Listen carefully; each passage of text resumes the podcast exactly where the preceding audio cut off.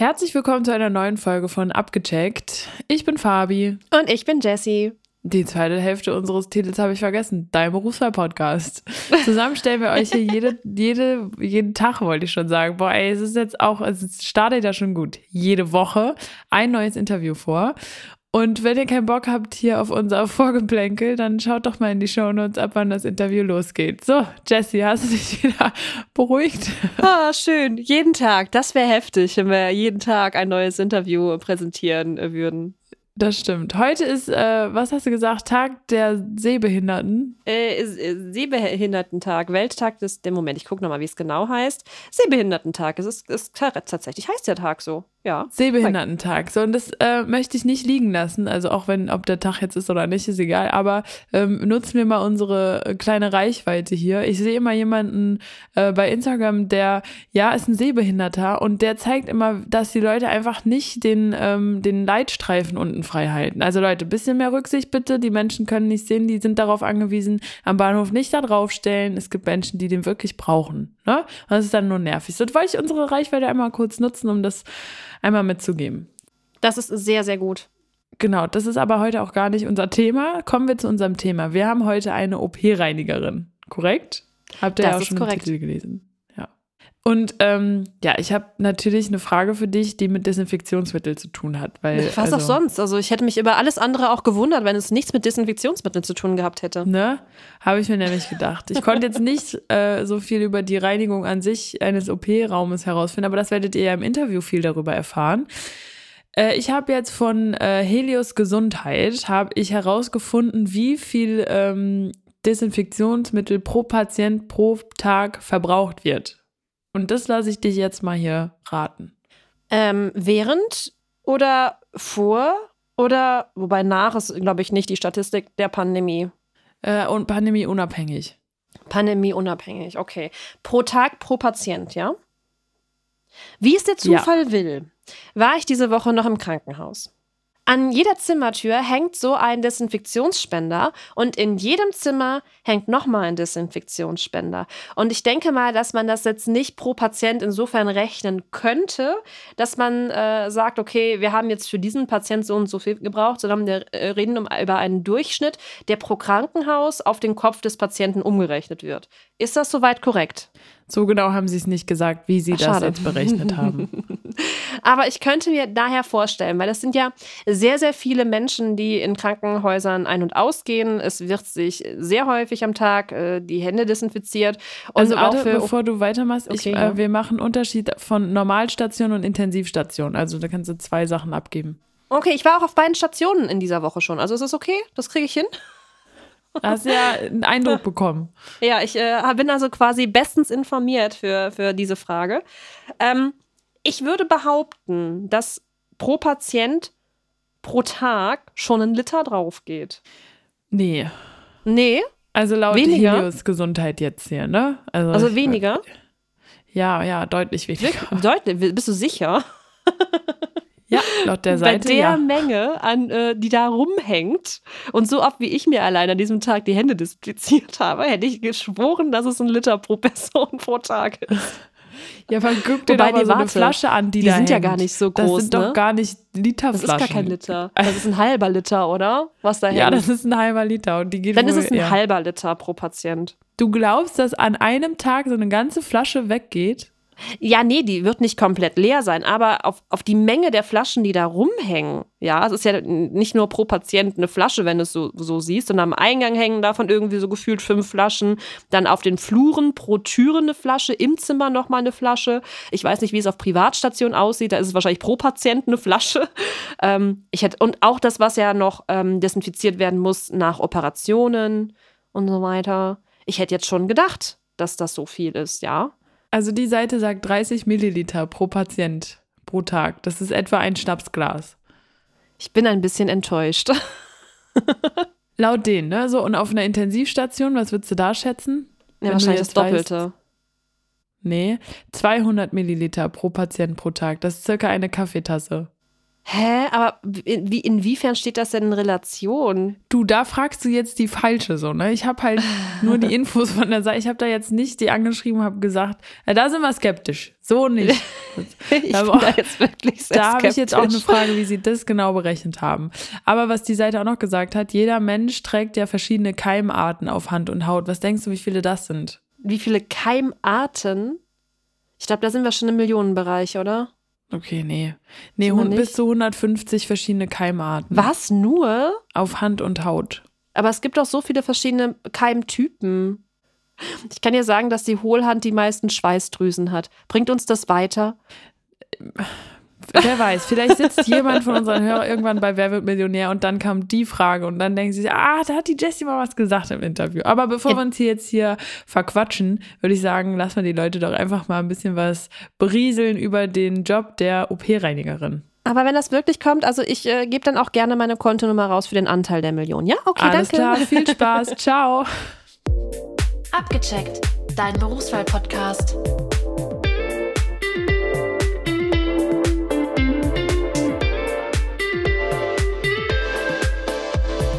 Bei mir ist jetzt die Denise. Denise, am besten stellst du dich einmal kurz vor, damit jeder weiß, wer du bist und was du machst. Sehr gerne. Ähm, ich bin Denise, ich bin 34 Jahre alt und ich bin OP-Reinigungskraft. Als du beruflich. mir das gesagt hast, war ich erstmal so, Hä, sowas gibt es? Ich wusste nicht, dass das eine, ja, eine, ja. Eine, ein extra Beruf ist. Ich dachte mir, es wäre so, ja, so allgemein dann eine Reinigungskraft, die das übernimmt, aber es ist eine OP-Reinigungskraft. Wie bist denn du dazu gekommen? Ich bin aus dem Einzelhandel geflüchtet. Oh, aha. ja. Ähm, zu Beginn der Pandemie war das halt, ähm, es wurde ein bisschen extremer. Auch ähm, die Menschen waren nicht mehr so menschlich und ja, dann habe ich dann irgendwann mal da gestanden und habe gesagt, wisst ihr was, bevor ich hier noch einen Tag länger hinkomme, putze ich lieber OPs. Hast du dann irgendwo eine Ausschreibung gesehen oder wie, wie bist du darauf gekommen, ja, OPs zu reinigen? Das stand tatsächlich im Internet.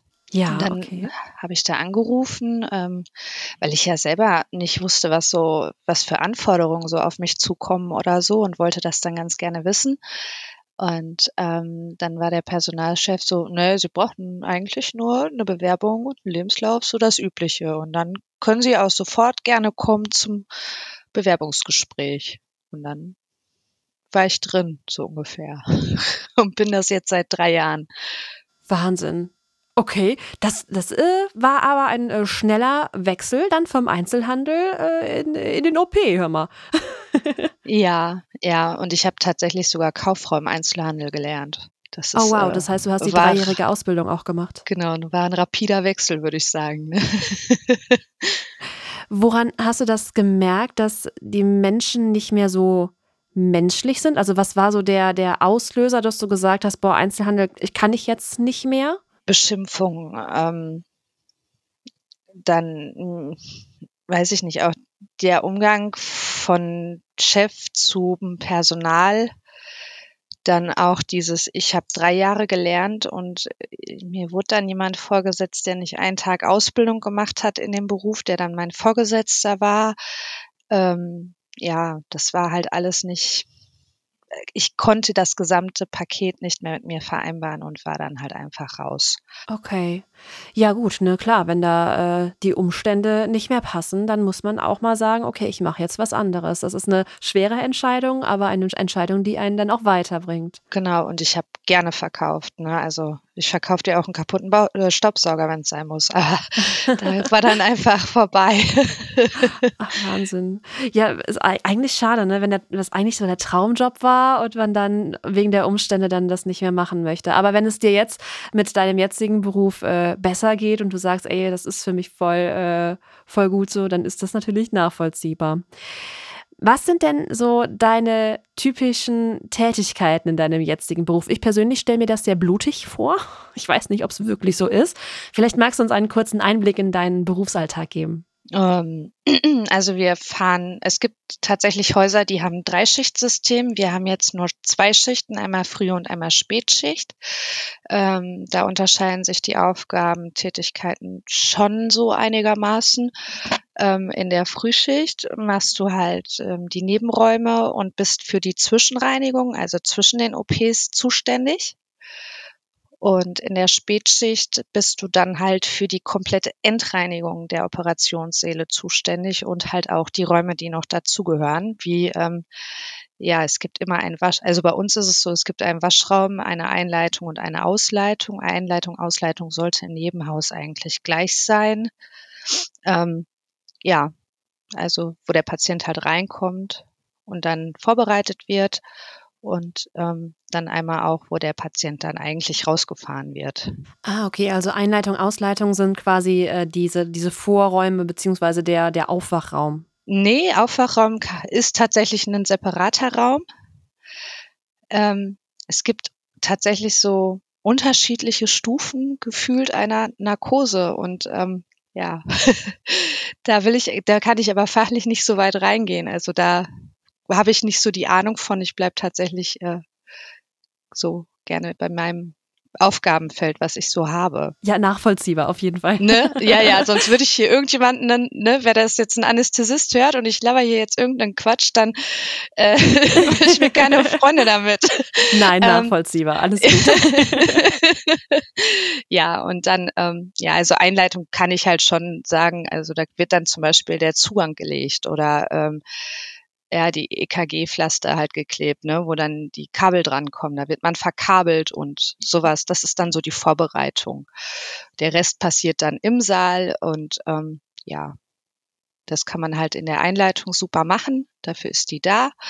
Und dann hinter einer Ausleitung fährt man den Patienten rein und es ist, ja, Ausleitung raus, Einleitung rein und dann ist das Genau, und da, die muss man halt sauber machen. Ne? Da ist dann wirklich mit Wänden alles dabei, diese Räume. Also auch die OP-Säle werden inklusive nicht nur die Gegenstände, die in dem OP-Saal immer drinstehen, werden gereinigt, sondern tatsächlich auch die Wände werden mit gereinigt, Lüftungsgitter werden mit gereinigt und die werden auch abgenommen zum Beispiel regelmäßig und dann auch mal in der Spülmaschine gereinigt. Also so wirklich sehr, sehr ähm, eine sehr intensive Reinigung, kann man so sagen. Und auch eine sehr wichtige. Sehr wichtig, ja, ja. Darf man nicht unterschätzen. Dann gibt's natürlich auch noch den Punkt der ISO-Endreinigung. Das heißt also, wenn ein Patient ähm, vielleicht ein MRSA hat oder ähm, Magen-Darm-Grippe oder sowas und muss dann doch operiert werden, ähm, ganz wichtig, dass man da dann halt diese ISO-Reinigung macht. Ähm, da bleibt der OP, also das wird dann ganz zum Schluss gemacht. Da ist kein einziger Patient mehr da, da ist ähm, vom Pflegepersonal nur noch das da, was da sein muss. dann wird das noch akribischer gereinigt, alles. Und dann bleibt der Saal tatsächlich auch äh, ein, zwei Stündchen stehen. Und ähm, ja, in der Zeit reinigt quasi, also tötet quasi das Reinigungsmittel ähm, die ganzen Bakterien und so ab die dann vielleicht für den nächsten lebensbedrohlich werden könnten. Ach Wahnsinn, das ist wirklich ein Job, bei, der, bei dem man sehr, sehr viel Verantwortung auch trägt. Wenn man es nicht richtig macht, dann kann das im Zweifel tödlich enden. Mm, jein, ne? Also ja, kann schon. Also da ist man schon immer so ein bisschen, weiß ich nicht, es ist immer so ein, so ein schmaler Grad dazwischen, ne? Wenn, wenn man dann vielleicht mal, man muss schon sehr gewissenhaft arbeiten, sagen wir es mal so. Ich glaube, das ist der richtige Ausdruck für das Ganze sehr gewissenhaft arbeiten und dann darf man, kann man sich eigentlich auch nichts vorwerfen. Ist es denn, wie es in meiner Vorstellung jetzt war, wirklich eine ja blutige Angelegenheit, wenn man nach einer Operation in den OP kommt oder ist es doch sauberer, als sich so ein, also ein Laie wie ich das jetzt vorstellt? Ähm, es kommt auf die Situation an. Ich würde das, ich würde niemals Ja oder Nein sagen, weil es kommt wirklich auf die Situation an. es gibt, es gibt Operationen, die sind sehr, sehr blutig. Und es gibt Operationen, da denkst du dir, oh ja. So meine ersten Eindrücke waren eigentlich so, ich habe hab ja angefangen mit der Aussage, ja, so schlimm, nee, also blutig ist das bei uns nicht. Hatte eigentlich im Hinterkopf, vielleicht war die Chefin noch nie an diesem Arbeitsplatz. Es ist im Endeffekt auch so, sie ist, äh, sie war sehr selten da oben, also die Vorgesetzte der Reinigungskräfte.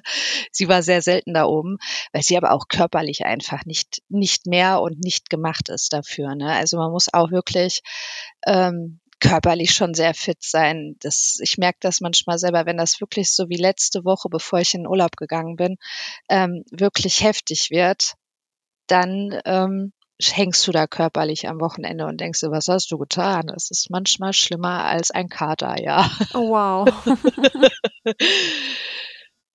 Aber es macht Spaß und ähm, es ist ähm, so menschlich betrachtet schon, ich finde, ich habe eine ehrenvolle Aufgabe eigentlich. Ne, man, und man denkt ja immer auch, die ist eine Putze, aber nee, würde ich nicht sagen. Das ist, ähm, wir sind schon wichtig. Also ich alle im Haus sind wichtig von den Reinigungskräften, finde ich, weil wir machen diese ISO-Ends ja nicht nur in den OPs, wir machen die ISO-Ends ja auch teilweise im ganzen Haus.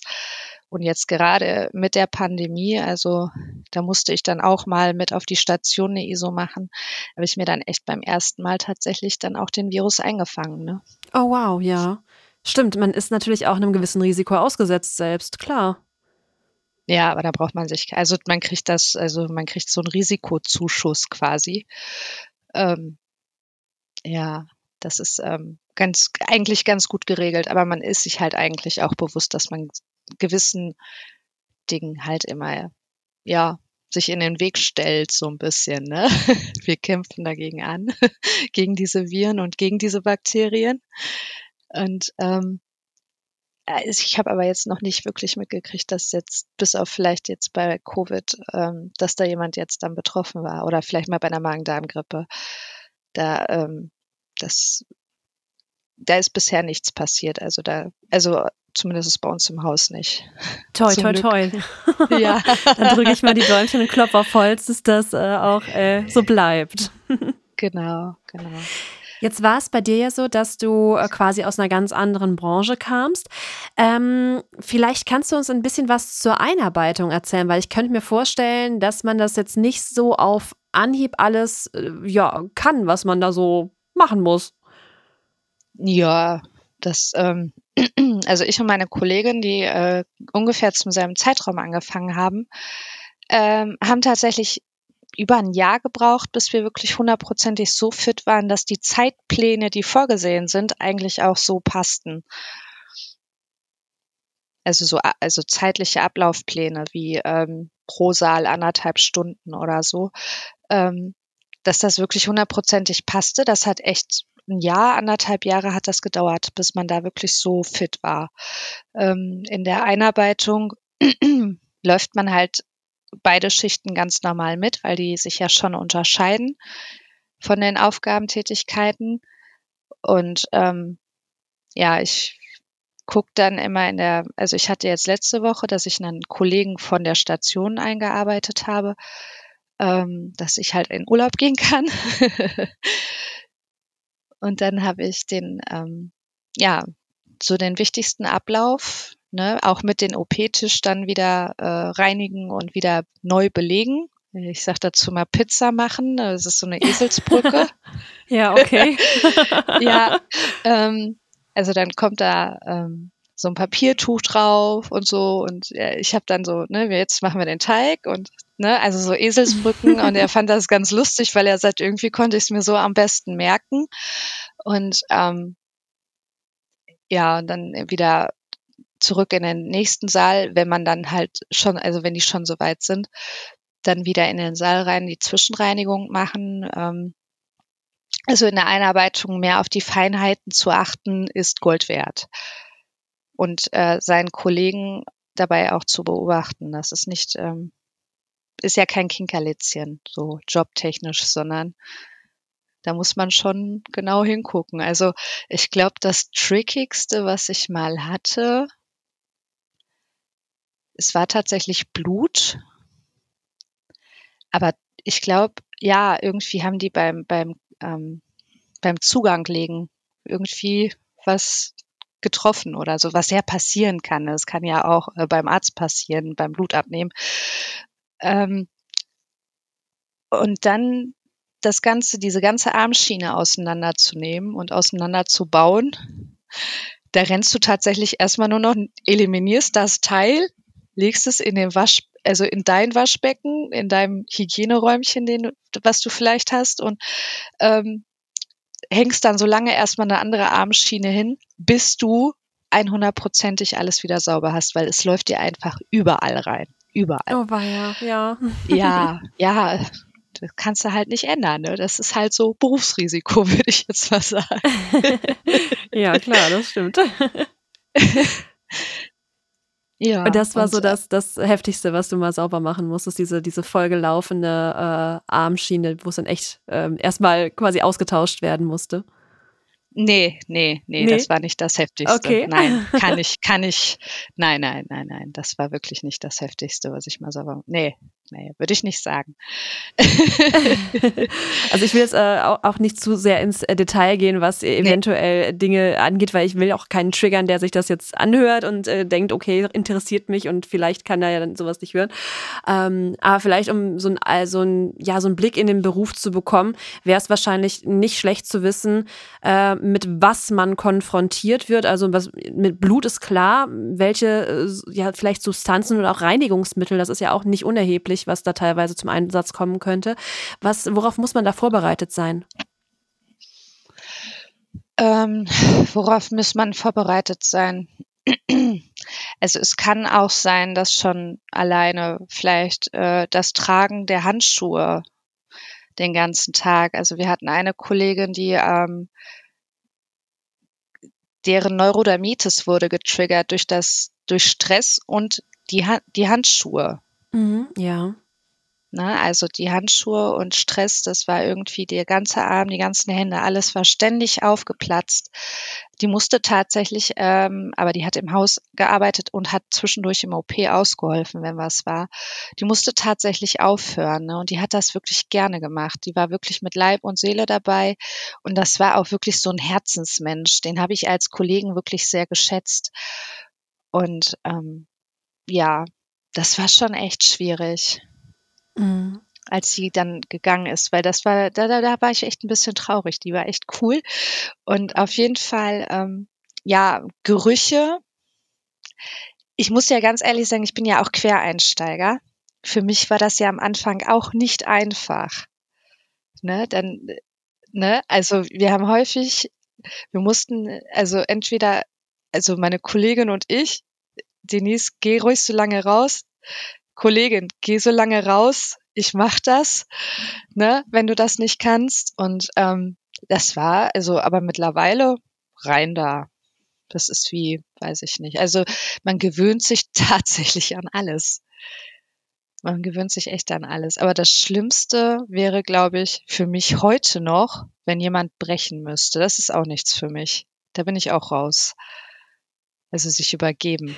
Da bin ich, muss ich raus. ein bisschen lachen tatsächlich. Ähm, ich war nämlich äh, gestern tatsächlich noch im, im Krankenhaus und ähm, da kam uns ein Pfleger entgegen, der sich sein, ja, sein, die haben ja so blaue Kittel dann schon mal an, ne?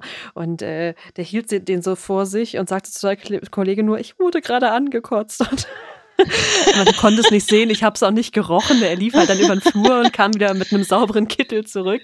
Und deswegen muss ich gerade ein bisschen lachen, weil genau das eigentlich einem Pfleger gestern noch passiert ist, was du gerade oh erzählst. Gott. Oh Gott. Ja. Aber klar, im Krankenhaus passiert das, ne? Das passiert, klar. Ja, ja, ja, definitiv. Das ist so. Aber ja, das sind auf jeden Fall schon mal sehr gute Hinweise, ne? dass man äh, nicht nur, also das ist ja das, was mir im Kopf war, dass, dass man Blut sieht und Blut wegmachen muss. Aber klar, die Gerüche, die teilweise in so einem OP zustande kommen, die äh, sind wahrscheinlich nicht zu unterschätzen. Ähm, boah, ich glaube, wenn ich jetzt weiter erzähle, musst du eine Triggerwarnung vor dem Podcast aussprechen. Das können wir machen, das ist kein Problem. ähm, Blut riecht tatsächlich auch. Okay. Ähm, und zwar ähm, hat das einen, eigen, einen eigenen Geruch. Und wenn es dann ein zu blutiger Tag oder ein zu blutiger Abschluss war, riecht das. Egal wie du geputzt hast, es riecht. Du kannst auch die Lüftung anlassen, wie du möchtest. Es riecht einfach immer noch. Wenn du, ja, wenn du wirklich gut geputzt hast, ist das auch egal. Dieser Geruch bleibt erstmal, also zumindest für den Tag oder für den abschließenden Tag. Das ist, ähm, das kann, da kann man sich leider nicht von freisprechen. Oder ist,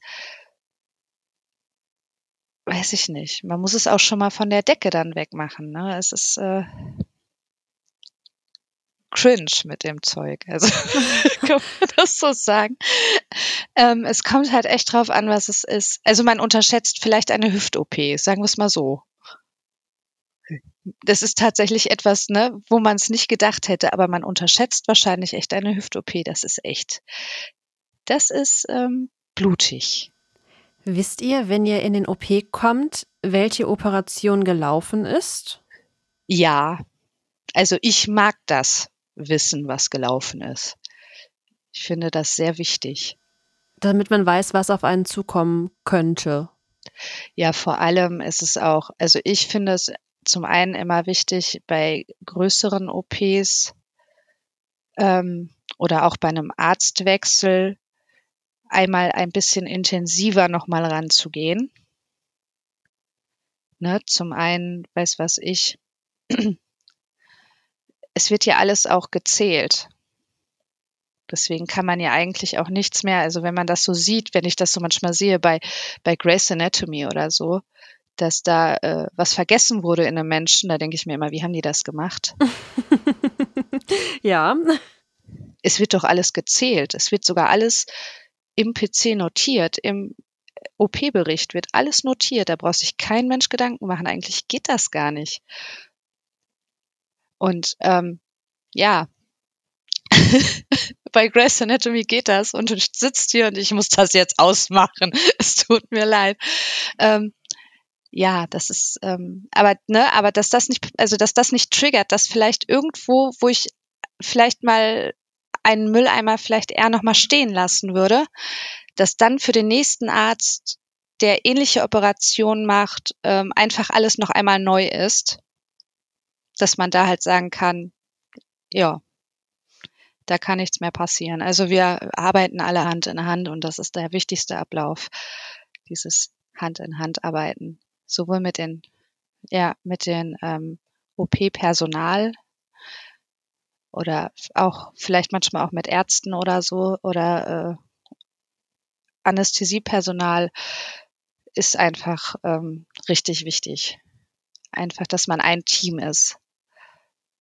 Das muss passen, sonst. Ähm das ist immer wichtig, Teamarbeit. Ne? Also egal welcher Beruf, sobald man mit Menschen zusammenarbeitet, ist Teamarbeit total wichtig. Und dann ist es auch wichtig, dass man vorher dann weiß, was der andere gemacht hat und sei es dann auch welche OP. Mhm. Ja, also deswegen finde ich es besonders wichtig.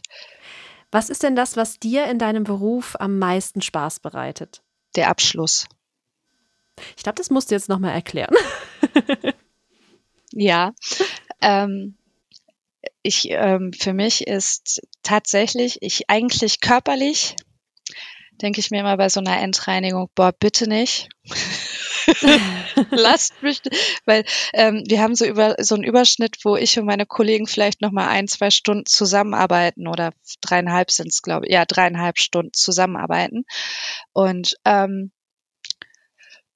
auf der anderen Seite denke ich mir bei jedem OP, den ich entgereinigt habe, wo ich das Licht ausmache, die Lüftung ausstelle, die Tür hinter mir zumache, du hast gerade einen Tag ausgelöscht, so, der vielleicht gut lief oder nicht so gut lief, aber morgen können wir neu starten. Das, das, das klingt total, ähm, ich kann es gar nicht beschreiben, das hat so was Melancholisches auch, ne? dass man so, ein, so einen Tag dann quasi auslöscht. Wahnsinn. Gibt es auch irgendwas, was gar keinen Spaß macht? Ja. was denn? Sowas wie äh, Schränke auswaschen. Oh ja, das mag ich im Haushalt auch gar nicht. Nee, ne? Nee. Vor allem so dieser lange Arm hinten in den letzten Winkel und du denkst dir, ist, du hast doch schon Muskelkrämpfe in sämtlichen Körperteilen. Warum muss die Ecke denn jetzt auch noch sauber sein? Ähm, oder auf Leiter steigen ist ja eigentlich auch nicht so meine Stärke. Jetzt hängen die Lüftungen nur leider nicht vor meiner Nase und ich bin auch nur 1,60. Also brauche ich leider eine Leiter, um da hochzukommen. Oh ja. und ähm, Entschuldigung, ähm, da muss ich dann halt auch immer ran und muss alles auseinanderpflücken, wenn ja, vor allem, wenn ihr die Decke auch mit reinigen müsst, ne? das äh, ist wahrscheinlich dann auch nicht äh, vom Boden aus irgendwie machbar. Das ist auch sehr unangenehm mit dem, wir machen das ja alles mit dem, meine Chefin nennt es Klapphalter. Wehe, du sagst was anderes. Das ist kein Wischmopp, das ist ein Klapphalter. Ich, äh, ich versuche mir gerade unter Klapphalter was vorzustellen. Also, ist, ist, ist, es ein Mob oder ist es kein Mob? Es ist ein Mob. Es ist ein Mob, es okay. Ist, es ist ein Mob. Ähm, sie kann nur nicht aus ihren Strukturen raus, was das angeht. ist, eigentlich okay. ist es auch süß. Und ähm, dann, also mit diesem Mob putzen wir die Wände und dann halt auch die Decke. Ne, wenn ja. dann mal was da dran ist. Und, oder generell halt so einmal im Monat sollte man die halt reinigen. Es ist schon schwierig, also es ist schon sehr unangenehm mit einem nassen Mob an der Decke man denkt jetzt, wenn man die Bewegung trocken nachmacht, das ist doch ganz easy. Was ah, hast du denn? Tropft, weiß ich jetzt nicht. A, wenn es tropft und B, mit so einem nassen Mob ist das nochmal ein ganz anderes Gewicht. Oh ja. Mhm. Und dann noch das Gleichgewicht dabei halten. Das ist dann immer so ein bisschen, weil du kannst auch schon mal, ne, oder verkehrt treten, dann hängst du auf einmal in der, in der OP-Säule, also mit der du mit dem OP-Tisch hochgefahren wirst ähm, und fällst da drüber. Oh je. Mhm. Oder du sitzt. Passiert auch. Also körperliche Belastbarkeit ist auf jeden Fall was, was man in eurem Beruf äh, groß schreiben muss. Also da großen Respekt. Ich glaube, da wäre ich körperlich äh, aktuell nicht fit genug für. Ja, gut, das ist auch immer, ne?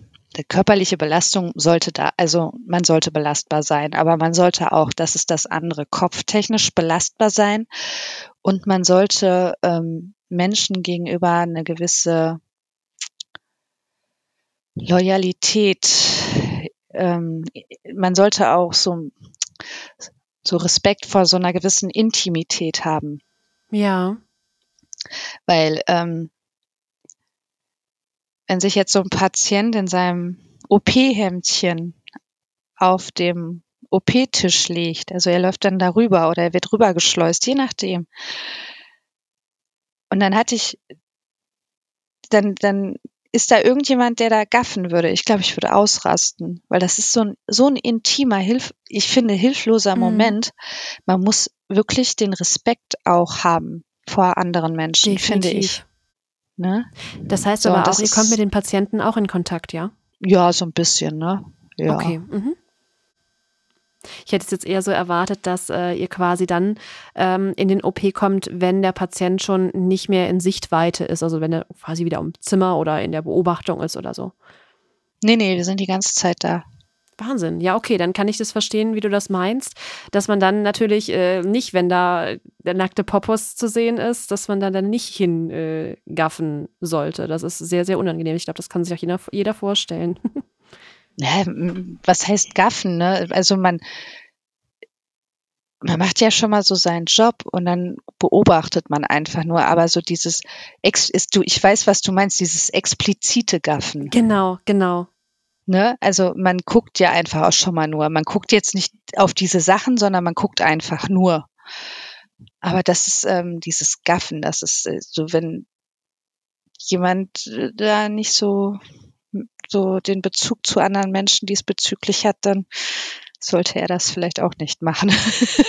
Sehr guter Hinweis auf jeden Fall. Ja, ja. Also ja, also ich gehe halt sehr, sehr häufig an die Sache ran oder auch beim Einarbeiten. Ey, pass auf, das ist jetzt gerade ein Moment. Überleg dir, wenn du in der Situation wärst, ob du das wollen würdest. Ja, ja. Jetzt ist es ja bei dir so, äh, dass du eine Einarbeitung bekommen hast und in vielen Berufen sind ja auch Weiterbildungen möglich. Ist das in deinem Job auch so? Also könntest du dich noch weiterentwickeln in dem Beruf oder ist das äh, so ein Beruf, wo man, wenn man einmal drin ist, dann kann man quasi noch Erfahrungsstufen sammeln, aber so wirklich eine, ja, eine Weiterentwicklung oder Beförderung ist nicht möglich? Es kommt, glaube ich, aufs Haus an. Es gibt Häuser, die ähm, verteilen ihre Leitungen auf die unterschiedlichen Abteilungen, Schrägstrich vielleicht auch auf die unterschiedlichen Etagen, dass halt immer eine Reinigungskraft da das Sagen hat, in Anführungszeichen, oder die Verantwortung hat, hört sich, glaube ich, besser an. Ähm, das ist bei uns jetzt im Haus nicht so. Da haben wir eine Ansprechpartnerin und ich glaube, zwei Vertreterinnen sind es wieder. Und ähm, es kommt, glaube ich, auf die Form an. Also es gibt wirklich, wenn man mal googelt, also wirklich dahinterher ist bei dem Beruf, da gibt es da so unterschiedliche Ausführungen, unterschiedliche Erklärungen, wie das in dem Haus läuft, wie das in dem Haus läuft und wie es halt bei uns läuft. Und wir sind eigentlich, ja, ich sag mal so ein kleines Dorfkrankenhaus. Wir haben auch kein, ähm, also bei uns kommen jetzt auch keine Unfälle mehr rein oder so. Das war wohl mal vor etlichen Jahren, aber da habe ich da noch nicht gearbeitet. Okay, aber es wäre dann also in verschiedenen Krankenhäusern wäre es dann möglich, dass man ja so eine ähm, leitende Position dann bekommt. Ja, das könnte vielleicht passieren. Das könnte möglich sein, ja. In Österreich ist es tatsächlich sogar ein Ausbildungsberuf, habe ich jetzt Ach, letztes Mal gelesen, ja. Da muss man da tatsächlich durch die Ausbildung. Das äh, gibt es hier in Deutschland gar nicht. Wir haben keinen äh, keine Ausbildungsstellen für OP-Reinigungskräfte. Finde ich verkehrt. Ne, wir haben ja gerade festgestellt, es ist eine riesengroße Verantwortung schon, die man hat. Und ähm, ich finde es nicht gut, dass wir da keine, muss ich ganz offen und ehrlich sagen. Es war zwar damals eine Chance, aber ich finde es auch nicht gut, dass man da keine Ausbildung macht.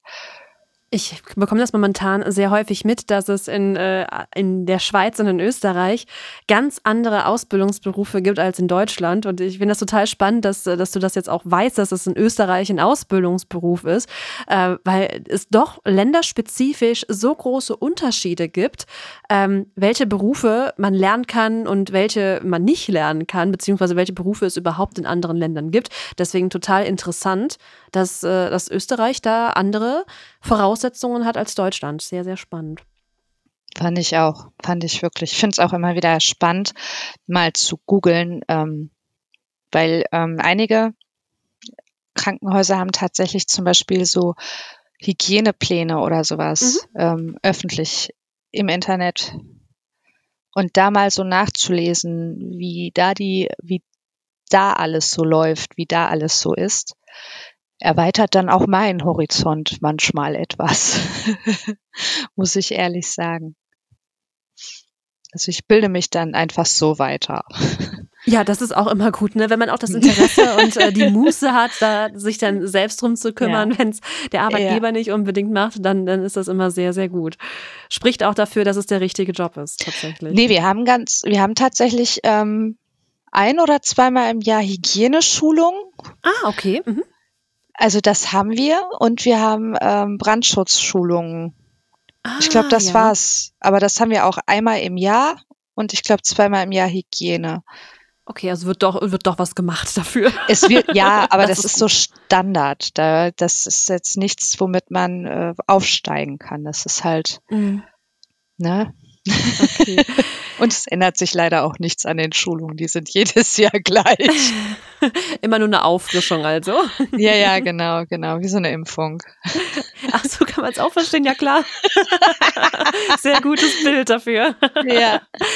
Wir sind äh, tatsächlich schon fast am Ende des Interviews angekommen, Denise, und wir stellen zum Schluss auch immer die Frage, was finanziell in einem Beruf möglich ist. Ja, was kann man als ähm, OP-Reinigungskraft verdienen? Ja, das ist auch hier immer sehr unterschiedlich, Bundesland zu Bundesland, ne? Ja.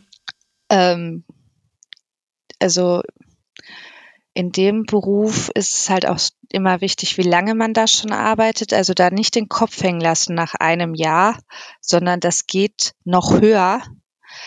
Und ich bin jetzt zwischen 1,6, 1,8 monatlich, aber netto. Also so brutto circa, das müssten 2,2, 2,3 sein oder sowas in dem Dreh.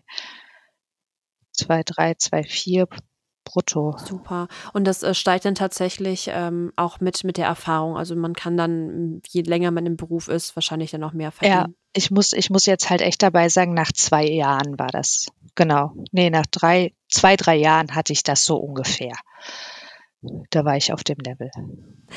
Dann bedanke ich mich jetzt äh, ganz herzlich bei dir, Denise, dass du dir die Zeit genommen hast, mir hier meine Fragen zu beantworten. Ich verabschiede mich an der Stelle schon und du hast das letzte Wort und kannst nochmal sagen, was du möchtest. Ja, zum einen bedanke ich mich natürlich, dass ich, ich sag mal, diese seltene Berufssparte einmal vorstellen durfte und hoffe, aufgrund des ähm, Personalmangels, den auch wir haben in der Reinigung, generell in jedem Krankenhaus, kann ich mir mittlerweile sehr gut vorstellen, bei uns auch.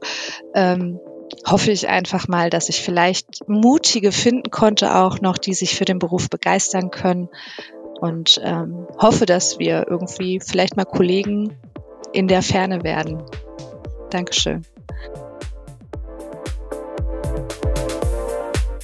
Abgecheckt, dein Berufswahl-Podcast.